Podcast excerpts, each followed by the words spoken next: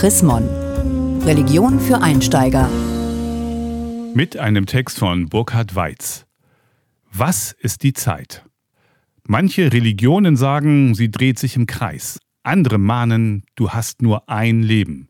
Nutze es.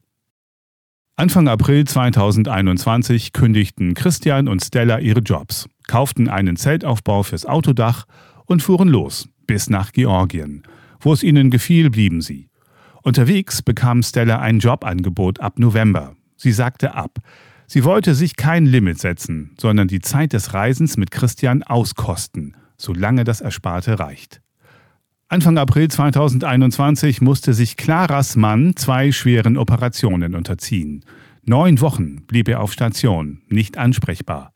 Clara pendelte zwei bis dreimal die Woche ins anderthalb Stunden entfernte Uniklinikum, während sie als mobile Pflegekraft arbeitete und sich ums Homeschooling der Kinder kümmerte. Sie würde das Jahr am liebsten aus dem Kalender streichen, sagt sie.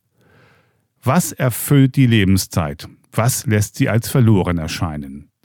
Weil Zeit etwas Abstraktes, schwer Fassbares ist, sprechen die Religionen von ihr in Bildern. Östliche Religionen wie Hinduismus und Buddhismus vergleichen die Zeit mit einem Rad, das sich dreht und stets an seinen Ausgangspunkt zurückkehrt. Die Natur erblüht und stirbt ab im Wechsel der Jahreszeiten.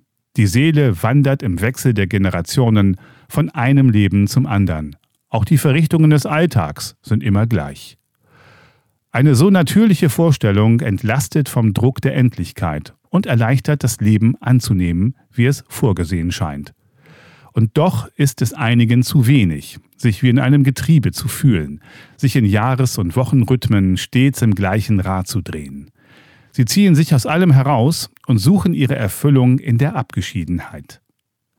Anders die jüdisch-christliche Tradition.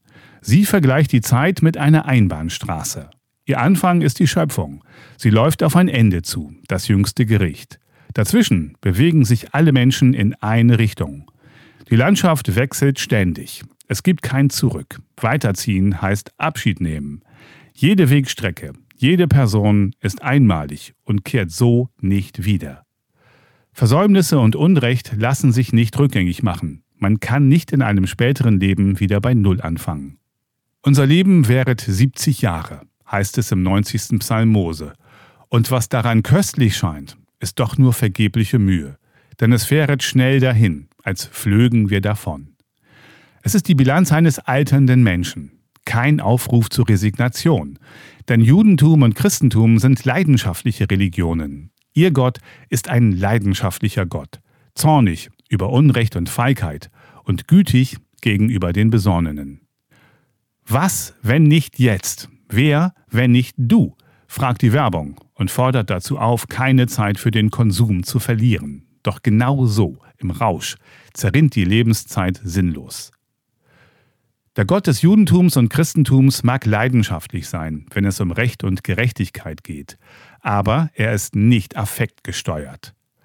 Lehre uns bedenken, dass wir sterben müssen, auf dass wir klug werden, fährt der 90. Psalm fort. Die Zeit ist zu kurz, sich lediglich treiben zu lassen. Der Mensch soll den Verstand benutzen und durchdachte, verantwortbare Entscheidungen treffen. Christian und Stella tun das. Sie sind während der dritten Corona-Welle aufgebrochen. Ihnen war klar, sie würden noch eine Weile zurückgezogen leben müssen, Kontakte meiden. Das wollten sie nicht in ihrer Wohnung tun, sondern irgendwo in freier Natur auf dem Weg in den Kaukasus. Aber die Impfungen liefen an, die Lage würde sich bessern. Und sie konnten es sich leisten, ihre Jobs aufzugeben. Stella arbeitet freiberuflich. Es mangelt nicht an Aufträgen. Und Christian ist als Arzt immer gefragt. Clara wusste von Anfang an, sie muss alle Kraft für ihre Kinder und ihren kranken Mann aufbringen. Insofern war dieses Corona-Jahr für sie nicht nur eine belastende, sondern auch eine sehr intensive Zeit. Alles andere als vergeudet. Ja, die Vorstellung, endlich zu sein, kann bedrücken, und doch erfüllt sich Lebenszeit von selbst. Man darf sie nur nicht verstreichen lassen. Gelesen von Hans-Gerd Martens, Januar 2022. Mehr Informationen unter www.chrismon.de